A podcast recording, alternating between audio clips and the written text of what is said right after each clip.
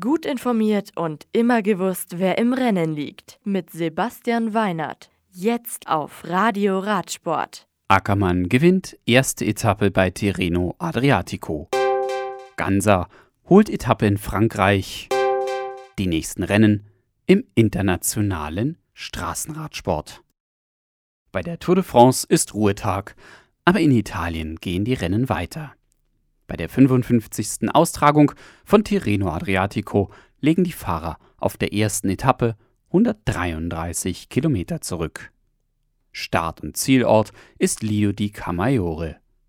Und Borans Grohe-Profi Pascal Ackermann hat die schnellsten Beine. Zweiter wird Fernando Gaviria von UAE Team Emirates vor EF Pro Cycling-Fahrer Magnus Kort Nielsen. Ackermann startet mit seinem Sieg auch als bester Deutscher in die siebentägige Rundfahrt mit insgesamt fast 1100 Kilometern. Er führt neben der Rundfahrt auch die Punktewertung an. Bester Jungprofi ist Simon Sinok. In der Bergwertung liegt Nathan Haas vorne. Die Etappe am Dienstag ist über 200 Kilometer lang und startet in Camaiore. Unterwegs gibt es eine Berg- und eine Sprintwertung.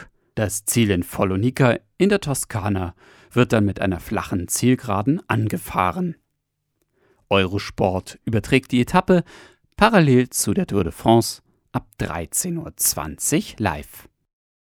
Rouen. Die fünfte Etappe der 18. Tour Cycliste Feminin de la Dèche von Pont du Gard nach Rouen gewinnt Anley Gansa von Rally Cycling. Tipco SVB-Fahrerin Lawrence Stevens wird Zweite, Rallye-Fahrerin Chloe Hoss ging Dritte. Die beste Deutsche ist Gudrun Stock. Stevens übernimmt das Leader-Jersey zeitgleich mit Marvi Garcia.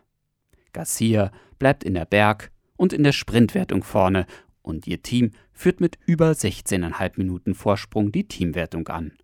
Das weiße Trikot trägt weiter Camilla Alessio, ehe es am Dienstag auf der vorletzten Etappe fast 140 Kilometer zu fahren gibt.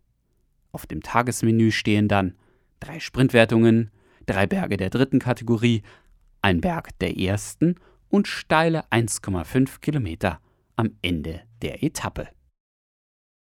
Die nächsten Rennen. In Italien finden am Samstag die nationalen Meisterschaften statt. Und am Freitag davor startet mit dem Giro d'Italia Internationale Feminile der Giro Rosa.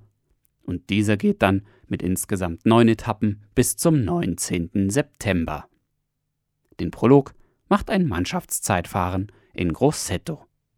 Das Radio für Radsportfans. Im Web auf radioradsport.de